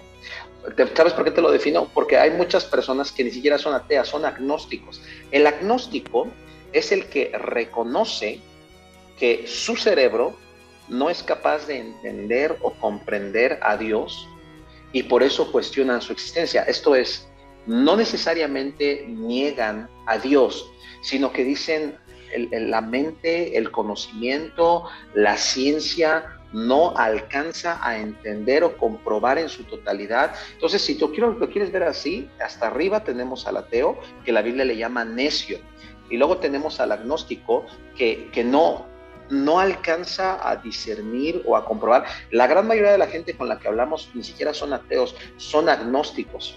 Su mente humana no le da a comprender o entender la totalidad de lo que es Dios o asuntos espirituales. Entonces basta con que tú metas principios bíblicos, como estamos hablando, para que el Espíritu Santo haga su obra dentro de ellos. Bueno, ahora sí, vamos a pasar a la siguiente pregunta. Si, si todo es tan fácil, ¿por qué Dios no comprueba su existencia si Él lo puede hacer? Imagínate que Dios le comprobara que existe a todos los ateos que hay en el mundo. Estaba viendo una, una estadística. De toda la población mundial, el 10% de la gente que dice tener una creencia o religión. Mira esto, el 10% de la población mundial se declara ateo. Es un porcentaje muy alto, muy alto. Casi todos están en Europa. Y luego los tenemos en países primer mundo, Estados Unidos, Canadá, Europa. Y, y mira esto, el ateísmo está, es muy bajo en países pobres del tercer mundo como África, como regiones de Asia. uh, definitivamente tiene que ver con el intelecto humano tiene que ver con los bienes materiales también. Sí está materializado el ateísmo. Imagínate que Dios les callara a todos la boca y bajara y comprobara su existencia. Dice una historia de un hombre que se, este, se acostó a la cama a dormir y dijo, Dios, tú me fallaste hace muchos años y ni yo ni tú tenemos una buena relación, pero te voy a dar una oportunidad, Dios. Me voy a acostar a dormir y despertando yo quiero encontrar un millón de dólares abajo de mi cama. Si tú haces eso por mí, entonces yo voy a creer en ti. Y se acuesta y se duerme. A la mañana siguiente, este hombre siente algo debajo del colchón y da un brinco abajo de la cama, levanta ahí las sábanas y, no te imaginas, Alexis, lo que se encontró. ¿Qué se encontró, hermano? Un esposo. Bueno, este. Carlos Archibol, digo, el hombre de esta ilustración. Este. Es lo que le iba a decir, a mí se me hace que me suena que es Carlos. Sí, hermano, nada más que, nada más que no me gusta usar nombres porque son como las parábolas, hermano, no debes de llevar nombres personales. Este, y cuando Carlos Archibol, digo, el nombre de la ilustración, levanta el colchón, pues ve que nada más hay ropa y zapatos, ¿verdad? Ahí. Y se enoja con Dios. Y dice, ¿ves? Por eso no creo en ti. ¿Por qué Dios no revela su existencia probándole a la gente que Él existe? Porque el propósito de Dios no es comprobar su existencia. La semana pasada un joven estaba en mi oficina y estábamos hablando un poco, él, se va a ir a estudiar a un colegio bíblico, estábamos hablando un poco acerca de los demonios, no sé cómo entró el tema, y, y yo le explicaba bíblicamente cómo la, la estrategia del diablo respecto a posesiones demoníacas, a manifestaciones demoníacas, ha cambiado con el paso del tiempo. Es muy difícil, hermanos, muy, muy difícil. Yo no digo que no pase, pero hoy en día es relativamente difícil encontrar a una persona endemoniada. Eh, soy honesto contigo, en 13 años, ya voy a cumplir 13 años en septiembre predicando, creo, creo, a menos que me equivoque, que nunca me he encontrado a un endemoniado. Una vez me pusieron una enfrente que dijeron que tenía demonio, no hombre, se había tomado unas pastillas y andaba alucinando. Otro por ahí, este, que resulta que tenía epilepsia y, me han puesto varias personas a lo largo del tiempo y yo hoy tengo que reconocer que creo que a la fecha yo nunca he, he tratado con ningún endemoniado. Y me preguntaba el joven, ¿por qué, pastor? ¿Por qué ya no es así? ¿Por qué, por qué ya no es como, como Jesucristo decía, este, eh, bueno, pues eh, el demonio tiene y lo expulsaba y lo quitaba? Y le decía y le preguntaba, y les pregunto a ustedes teólogos, ¿cuál era la intención de tanta posesión demoníaca y tanto ataque demoníaco cuando Cristo estaba en la tierra, tú vas a encontrar que las posesiones, los demonios ahí manifestándose en personas, no los vas a encontrar tanto en la Biblia como en el periodo en el que Cristo está en la tierra. Después de eso, este porcentaje de, de gente endemoniada va a bajar muchísimo. ¿Cuál era el propósito? Vas a encontrar con mucha frecuencia que cuando Jesucristo está hablando con los demonios, Jesucristo reprende a los demonios. Inclusive hay una ocasión en que Jesucristo, los demonios le hablan y dicen, sabemos que eres el Hijo de Dios. Y Jesús los manda a callar. Imagínate el impacto que hubiera tenido si los demonios mismos fueran los que dieran testimonio de que Él era el enviado, el ungido de Dios. Pero aquí está la clave, hermanos. El propósito de tanto ataque de demonios era para que la gente viera a Jesús como un milagro, como un profeta, que lo vieran y creyeran en él, su poder sanador, pero desviaban la atención de su persona salvadora. Y una y otra vez Cristo nos demuestra en su ministerio que él no era un curandero, aunque curaba. En una ocasión a Cristo lo toman y lo quieren encumbrar como rey de Israel, quieren levantar una sedición y Cristo se va. Allí en Lucas dice la Biblia que Cristo se alejó porque lo querían nombrar rey y piensas, no pudo haber sido mejor su ministerio si hubiera sido rey, cuántas almas más hubiera eh, este, rescatado. Pero la prioridad de Cristo no era ser sanador, ni expulsador de demonios, ni levantador de muertos. Todo eso eran señales que confirmaban, como mencionaba hace rato mi hermano este, Arge, hablaban y cumplían las señales que él era el Mesías esperado. Pero Pero no bastaba que creyeran en Él. El, el propósito era que aceptaran su obra de salvación. Hoy en día los demonios, dice la Biblia, se manifiestan a través del espíritu de mentira. Hoy tú vas a encontrar que los demonios están ahí presentes para presentar tentaciones al hombre y tú te das cuenta que si se trata de alejarlos de la obra de salvación, el diablo hace muy bien su trabajo. Vas a encontrar que hay promiscuidad, vas a encontrar que hay asesinatos, vas a encontrar que hay egoísmo, vas a encontrar que hay idolatría. Ya no necesitan poseer a una persona porque cada vez nos impresionamos menos con, con todo lo que tiene que ver eh, cada vez somos menos impresionables a cosas espirituales. El Internet, todo eso ha hecho que, el hombre cada vez diga, ah, una película de terror, eh, no pasa nada. Y, este, un video, eh, no pasa nada, que al cabo ni me dio miedo. Nunca se trató de que nos diera miedo. Se trataba de alejarnos y quitar nuestros ojos de Cristo como Señor y Salvador. Bueno, ¿por qué Cristo no se revela hoy en día y revela su existencia?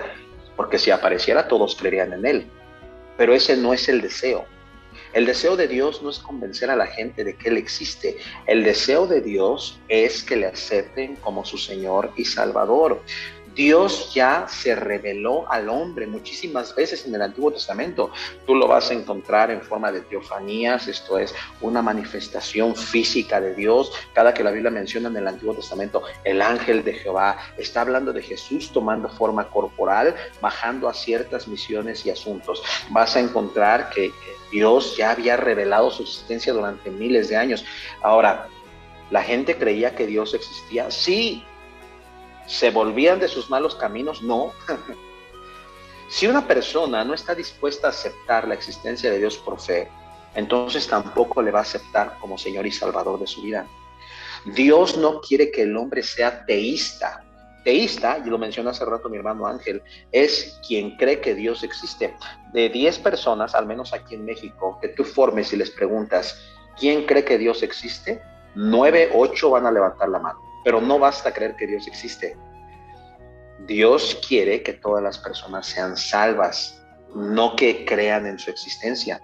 Es la razón por la que Dios no se va a revelar al hombre como el hombre quiere que se le revele. A Dios, la existencia de Dios se acepta por fe. Hebreos 11:6, es imposible sin fe agradar a Dios, porque es necesario que el que se acerca a Dios crea que le hay y que es el galardonador de los que le buscan. Tiene que ser fe. Jesús le dijo a Tomás en Juan 20, 29, ah, bienaventurado eres Tomás porque creíste. Perdóname, le dijo, ah, ah, porque me has visto Tomás, creíste. Bienaventurado los que no oyeron y creyeron. ¿Creyeron en qué? En la salvación. Entonces vas a encontrar que detrás del ateísmo hay un plan de Satanás trazado maquiavélicamente para que el hombre no solamente no crea y niegue la existencia de Dios, sino que no venga a la salvación.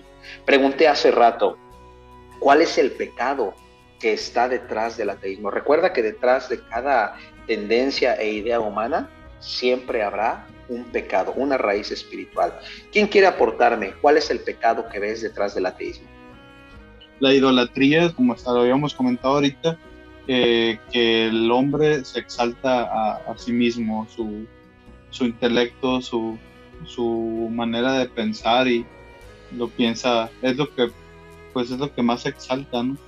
Lo que, sí, es, más, es el intelecto del hombre lo que es exaltado y lo que es alabado, no es tanto Dios, no, no o otras ciencias, más es mi pensamiento y mi creencia. Muy bien, hermano, hermano Ramsés, eh, ¿qué, para ti qué es la omniscencia de Dios? Omnisciencia de Dios. Omnisciencia. Dios todo lo conoce. Exacto. Yo tengo aquí la definición de omnisciencia. Conocimiento de todas las cosas reales y posibles y es un atributo exclusivo de Dios. Ahora, ayúdame Ramsés, ¿cómo defines la idolatría? Es poner cualquier cosa o persona en el lugar de Dios. Exactamente, hermano, qué sabio eres. La idolatría es todo lo que ocupa el lugar de Dios en nuestras vidas. Los cristianos seguimos siendo bien idólatras, hermano. Amén. Ya no, ya no tenemos el cuadro, ya no tenemos aquí la cadenita, pero sí subimos el trabajo, sí subimos a la novia, los que están solteros, ¿verdad? Sí subimos ahí en nuestra que tiene ahí propia atrás persona. una foto de una virgen ahí atrás, creo. ¡Ya nos exhibiste! ¿Sí, no? Sí. No, bro, es un cuadro cuando fui a la playa. Y era- Ah, ah, Ah, muy bien, hermano. Ah, ya, ya me estaba preocupando. Pues yo no sé, pero, pero esa ola tiene figura de la Virgen. Ay, ay, ay. Apareció. Ya está como la, ya está como la, como la que vio a la Virgen en el bache. ¿No se saben esa? Aquí en México, No. en el Estado de México. Saludo a todos los del Estado de México. Este, las lluvias dejaron un tremendo bache, ¿verdad? Ahí en medio de la calle se secó y el bache, ¿de qué crees que tenía forma? No, pues ya te imaginarás ahí a los chilangos poniéndole veladoras al bache, ¿verdad? Este, saliendo a rezar en la tarde. Ah, espera, ¿lo dices en serio? Déjame reír más fuerte. sacando de- tamales y En vez de que le pusieran ahí concreto o algo para que se tapara. Eso es exacto, hermano. Entonces yo Ya, ve, ya ve, hermano Ángel, usted de todo lo que se pierde por andar allá en Estados Unidos, mientras estuviera aquí Sí, en, el- hermano. en el tercer mundo. Ah, usted- cómo me estaría podría- riendo. Sí, pues Sí, sí, hermano. se lo- usted se lo pierde.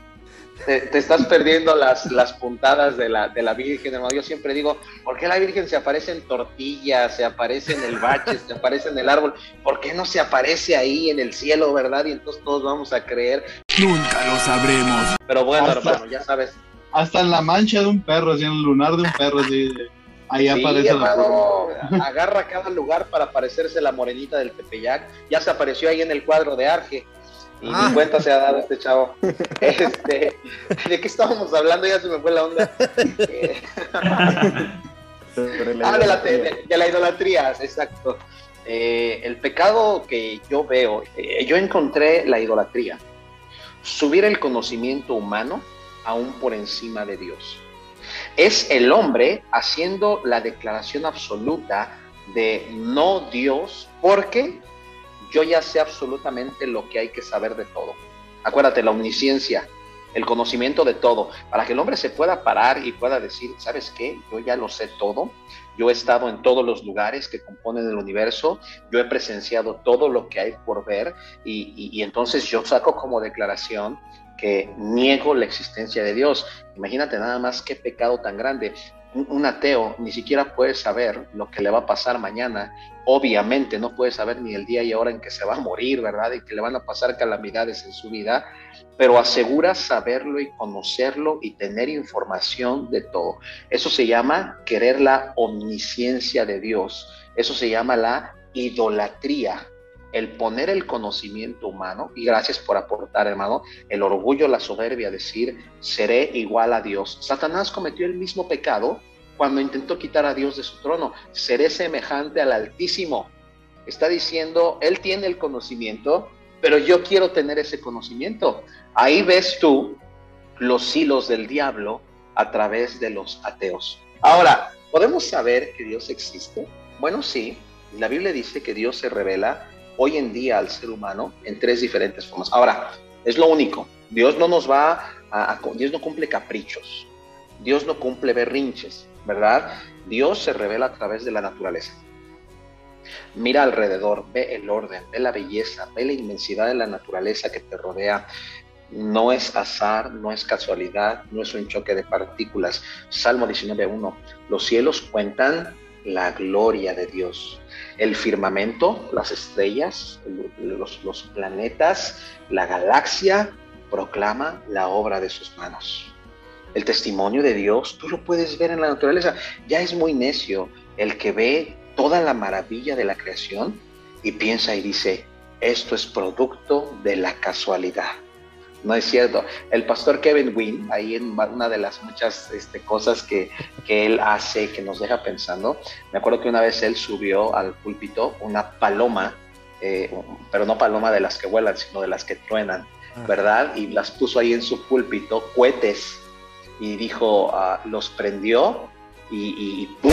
causó una explosión ahí, ¿verdad? El, el tronido de los cohetes y el pastor Wayne decía, ok, ahora me voy a detener y voy a esperar el universo nuevo que se va a crear de esta explosión, ¿verdad? Suena, suena a risa, pero es igual de ilógico lo que el ateo dice. ¿Cómo puede ser todo producto de la casualidad? Dios dando lluvia a las estaciones, comida, Dios al pendiente de su creación. Eh, Dios no solamente es el único creador, Dios también es el único sustentador y, no ver eso es negar a Dios en la naturaleza. Hay una ilustración que me gusta mucho. Un día el hombre se presentó, no sé si ya la conté, si ya la conté, pues frenenme para no contarla otra vez. Un día el hombre se presenta delante de Dios y le dice, ya no te necesitamos. Eh, tenemos la ciencia, tenemos la medicina, tenemos el conocimiento, tenemos la tecnología, tenemos los recursos.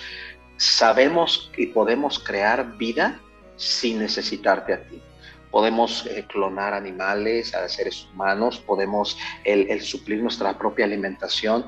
Ya no eres necesario, Dios. Y Dios le dice al hombre, ok, bueno, pues para comprobar que ya no me necesitas, vamos a hacer un concurso. El primero que haga un ser humano es el que va a ganar y el otro se va a retirar. Y el hombre dice, listo, y preparan el laboratorio más avanzado, con todos los científicos más, las mentes más brillantes en todo lo que tiene que ver con el cuerpo humano. Entonces se presenta a Dios y se presenta a Dios con un puño de arena, de tierra. Y entonces el hombre también agarra un puñado de tierra y dice, ¿listos para hacer vida? Y Dios dice, no, no, no, no, no, espérame, espérame, espérame. La tierra la hice yo. Tú crea tu propia tierra evidentemente el hombre pierde. Porque el único que tiene el poder de creación es Dios. Y tú lo puedes ver. Y dice la Biblia que el ser humano lo puede ver en la naturaleza. Es necio el que se niega a ver a Dios a través de la creación. Lo vamos a ver también en la Biblia. La Biblia es un milagro literalmente es un milagro. Es Dios mostrándonos su existencia, no solamente por lo que hay dentro, hermano, sino por la forma en la que la Biblia está escrita. Imagínate si tomáramos a, todos los que estamos aquí en esta transmisión, mi hermano Ángel, Ramsés, Argen, Alexis, Renzo, eh, vamos a suponer que nos encerramos todos en distintos salones y decimos, vamos a escribir todos y nos vemos en 10 años para ver qué escribimos. Imagínate lo sorprendente que sería que primero que habláramos todos del mismo tema con la misma congruencia. Es imposible tomar 40 autores que la mayoría no se conocieron entre sí, más de 40 que escribieron la Biblia, y luego agarrar un periodo de 1600 años, y luego darte cuenta que todo habla y apunta de lo mismo. Toda la Biblia apunta a Jesucristo y a su obra redentora. La Biblia no se contradice, no tiene falla, y mira que ha sido atacada y se le ha buscado y se le ha rebuscado la falla, el, error, la mano humana, principios que se contradicen, y uno y otro ateo le han puesto la mano a la Biblia intentando desacreditarla, no han podido. A lo largo de ya dos mil años que tenemos de tener la palabra de Dios escrita, no han podido encontrar un error que la desacredite porque la Biblia no es libro humano, habla de Dios, nos, da el corazón de Dios, nos da la voluntad para cada uno de los hombres. La Biblia no es cualquier libro. Tú la lees y vas a encontrar que habla de todo, que no tiene vigencia, que, que menciona cualquier tema. Menciona la Biblia que tiene el poder, que es viva, es eficaz, que entra hasta el ser humano, que lo mueve, que lo sacude. La palabra de Dios es la forma en la que Dios nos revela que Él existe. No existe un libro hoy en día, hermanos, que tenga el poder transformador que tiene la palabra de Dios. Y ahí tú puedes ver a Dios. ¿Quieres conocer a Dios? Pues entonces ponte a leer su palabra y Dios se va a revelar a tu vida. Un libro odiado que ha intentado ser destruido. Ha habido campañas para quemar Biblias. Se han levantado reyes, emperadores, ejércitos. Recuerdo que Voltaire uno de los filósofos franceses más eminentes, tenía una guerra en contra de la Biblia y del cristianismo. Voltaire llegó a utilizar sus recursos de sus libros para este, censurar Biblias, para escribir contra la Biblia, para levantar campañas desacreditando la Biblia. Voltaire dijo, cuando yo me muera, no se va a volver a imprimir una Biblia más en Francia. Conmigo se muere el cristianismo. Eso lo dijo Voltaire. Y mira lo que son las cosas. 200 años después, Voltaire hizo una declaración en su lecho de muerte. Voltaire dijo, Dios no existe, la Biblia no es real. Si es real, que cuando yo me muera haya una plaga de víboras en mi tumba, como señal de que yo me equivoqué. Obviamente esas serpientes y víboras no se dan en Francia. Bueno, la tumba de Voltaire tuvo que ser movida del lugar por una plaga de serpientes que por más que intentaban, no podían quitarlas.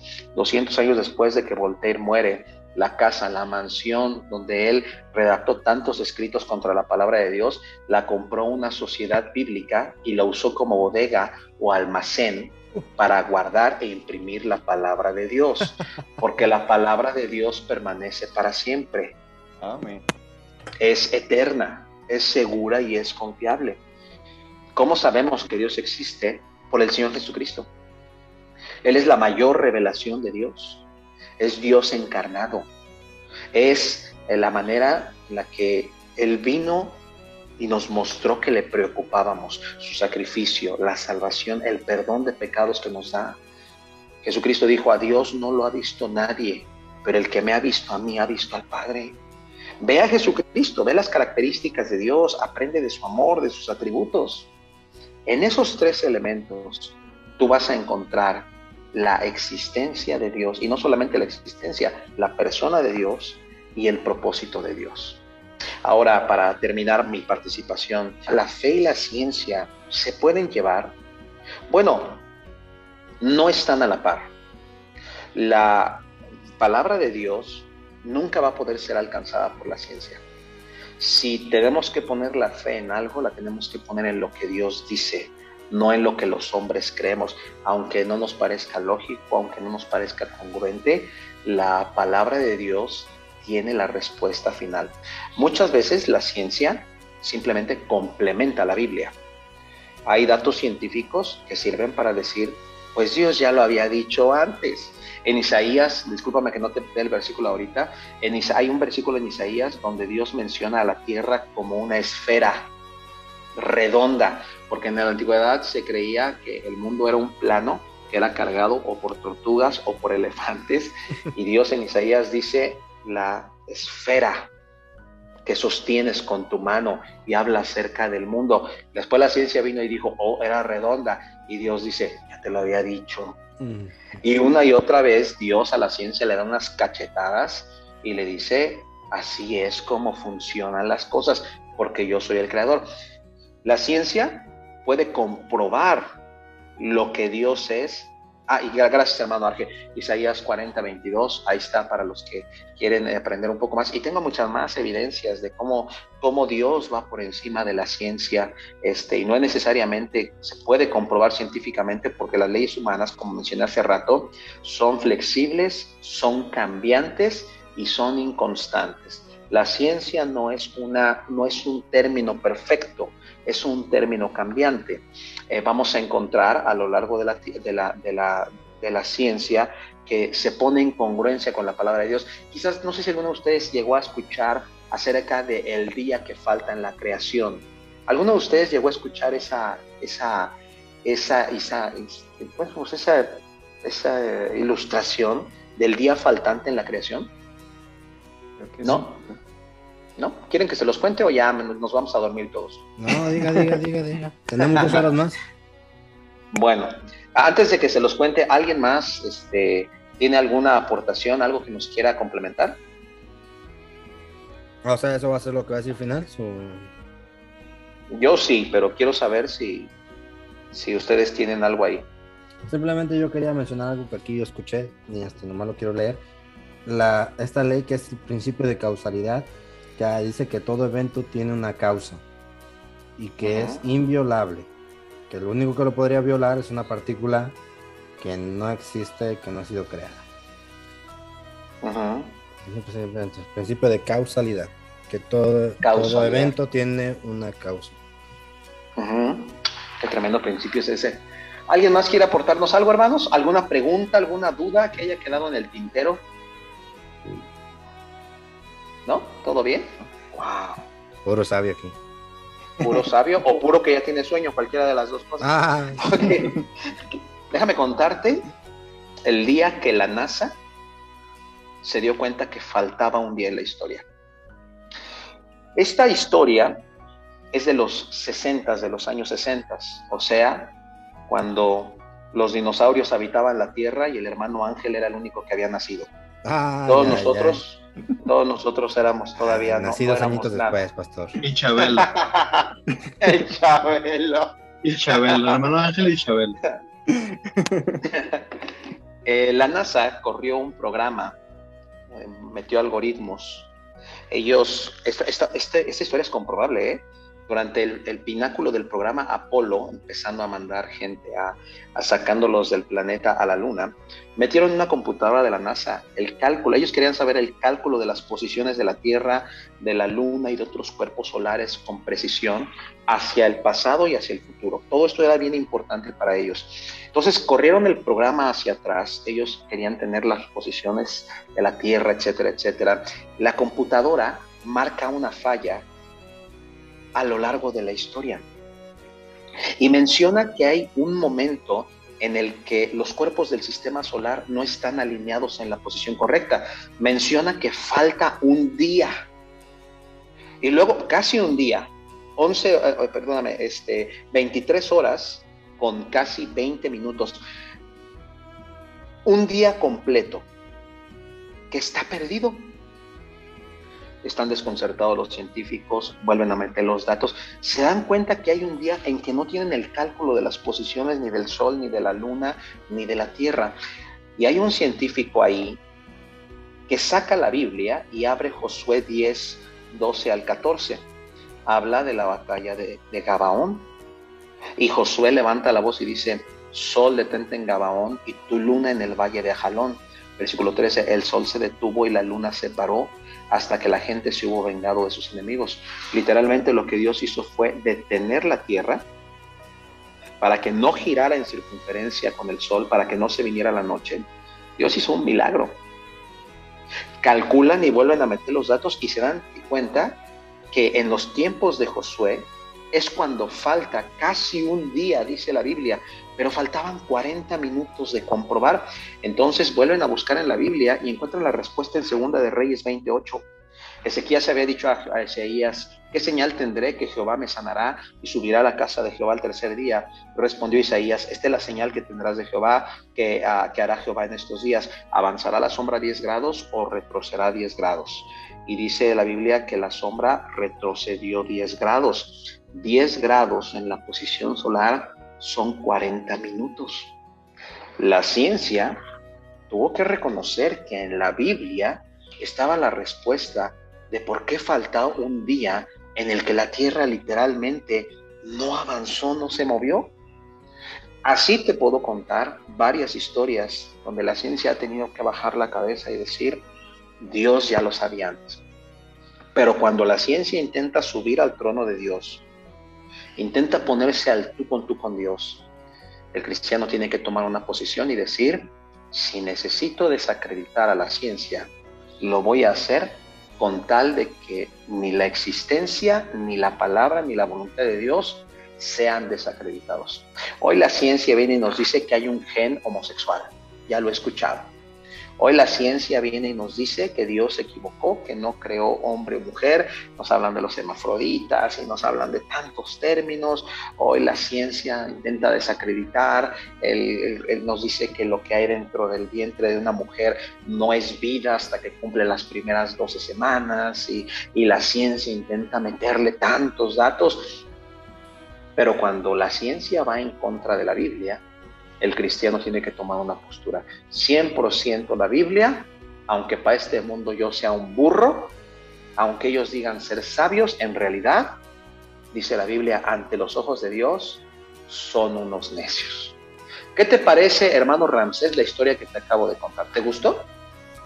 Increíble, la verdad. ¿Te, te convenció? Sí, ya, ya no soy ateo. Porque todo este estudio lo, todo este estudio lo hicimos por ti, hermano. Eso. Muchas gracias. Estamos preocupados por ti, que quieres explicaciones de todo en esta vida. hermano. Entonces, pues ahí está, hermanos. Terminamos, terminamos este, diciéndoles, sí puede ser salvo un ateo, sí puede.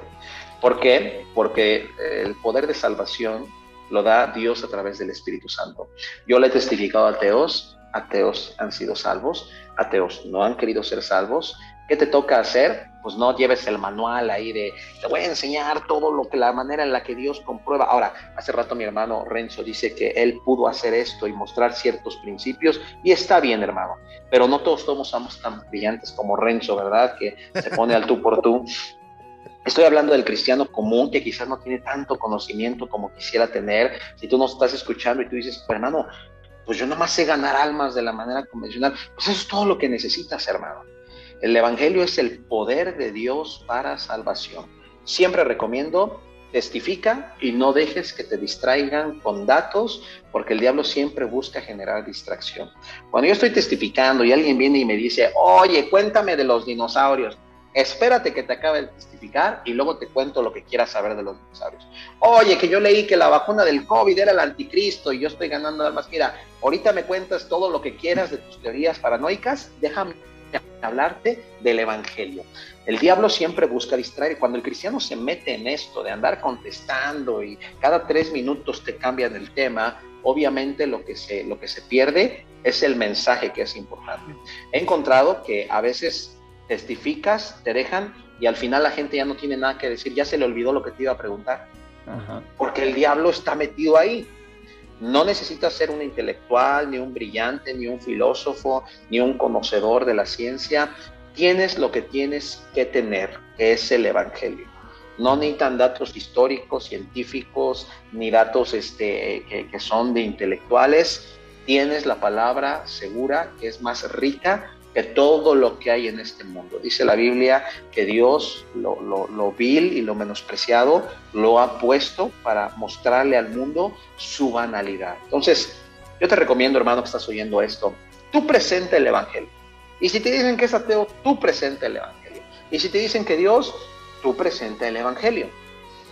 Si la gente te lo permite, dale gracias a Dios porque el Espíritu Santo está detrás de ti diciéndole al que está enfrente, es cierto, es verdad, no te está mintiendo, yo estoy hablando a tu vida, tú me has negado, Él está haciendo la labor de convencimiento, usa tus mismos versículos, comparte el Evangelio, no le vas a hacer peor a la persona que tienes enfrente, es más, tú sabes más que el ateo, porque el ateo todo lo que sabe está mal, uh -huh. y tú lo poco que sabes está bien, no hay manera que Él sepa más que tú. Entonces, si te lo permite, entonces, bueno, gracias a Dios habrás llevado a alguien a los pies de Cristo. Si sigue teniendo dudas y te menciona, oye, es que a mí me habían dicho y yo estudié, sí es cierto, la universidad y mi maestro de filosofía y letras me mencionó, bueno, entonces sí, te invito a que estudies la Biblia, prepárate un estudio bíblico, comparte este estudio si gustas con un ateo y dile, mira, sobre esto te investigué, esto espero que te sirva y te ayude, etcétera, etcétera. Este, hay buenos estudios bíblicos acerca del ateísmo, etcétera. Pero lo primero es que sean salvos. No nos interesa, bueno, a Dios no le interesa que lo reconozcan que existe, le interesa que sean salvos. Amén. No todo el que me dice Señor, Señor entrará en el reino de los cielos.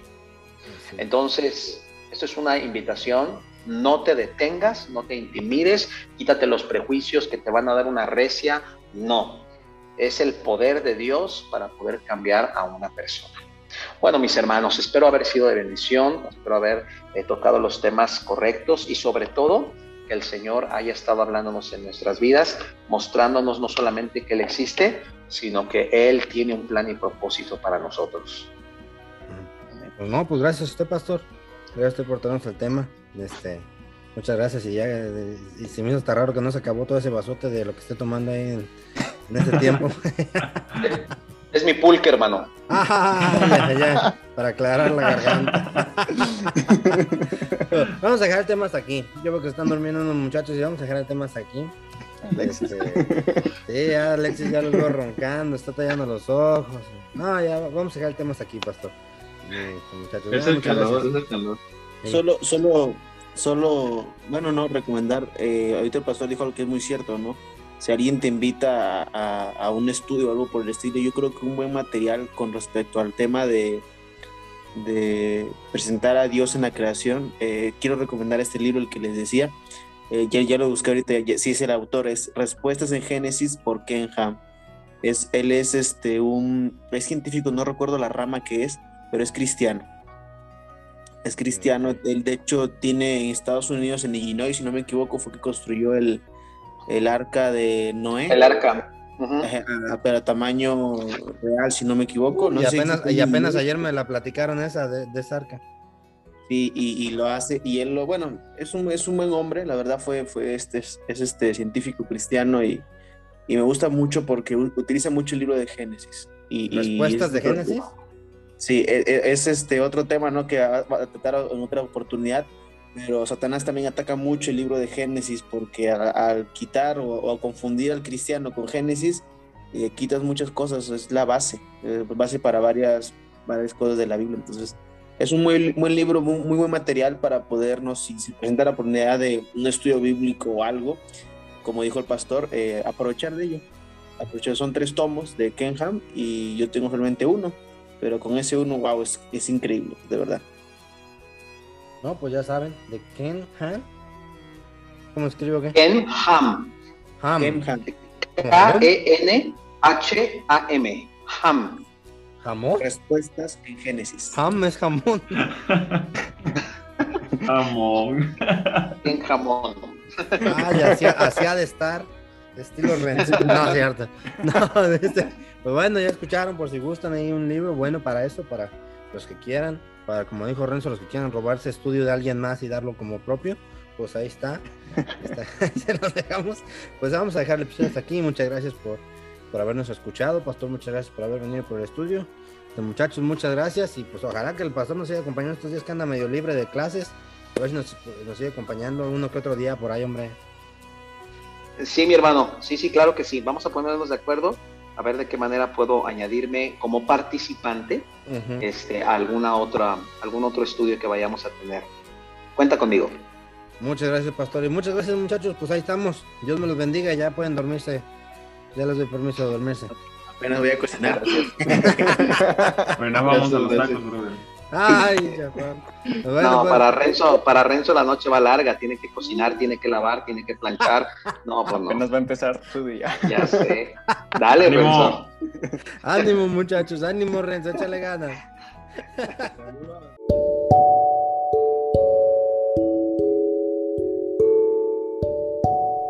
Muchas gracias por escucharnos.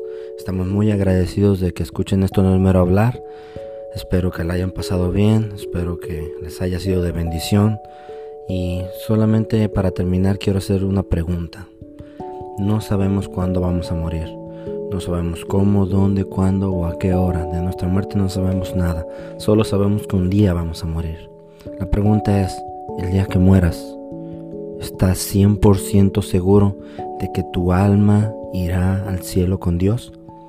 Si la respuesta es no sabes, no estás seguro, escucha nuestro primer episodio, la decisión más importante de tu vida. Ahí te explicamos con la Biblia cómo tú puedes tener la seguridad de ir al cielo el día que tú mueras. Escúchalo y si tienes alguna pregunta, una duda, quieres saber algo de nosotros, alguna cuestión, contáctanos en esto no es mero hablar arroba gmail.com o por nuestra página de Facebook esto no es mero hablar y pues estaremos contentos, felices de poder ayudarlos con lo que podamos, con sus preguntas, con, sus, con lo que ustedes tengan. Dios les bendiga. Muchas gracias.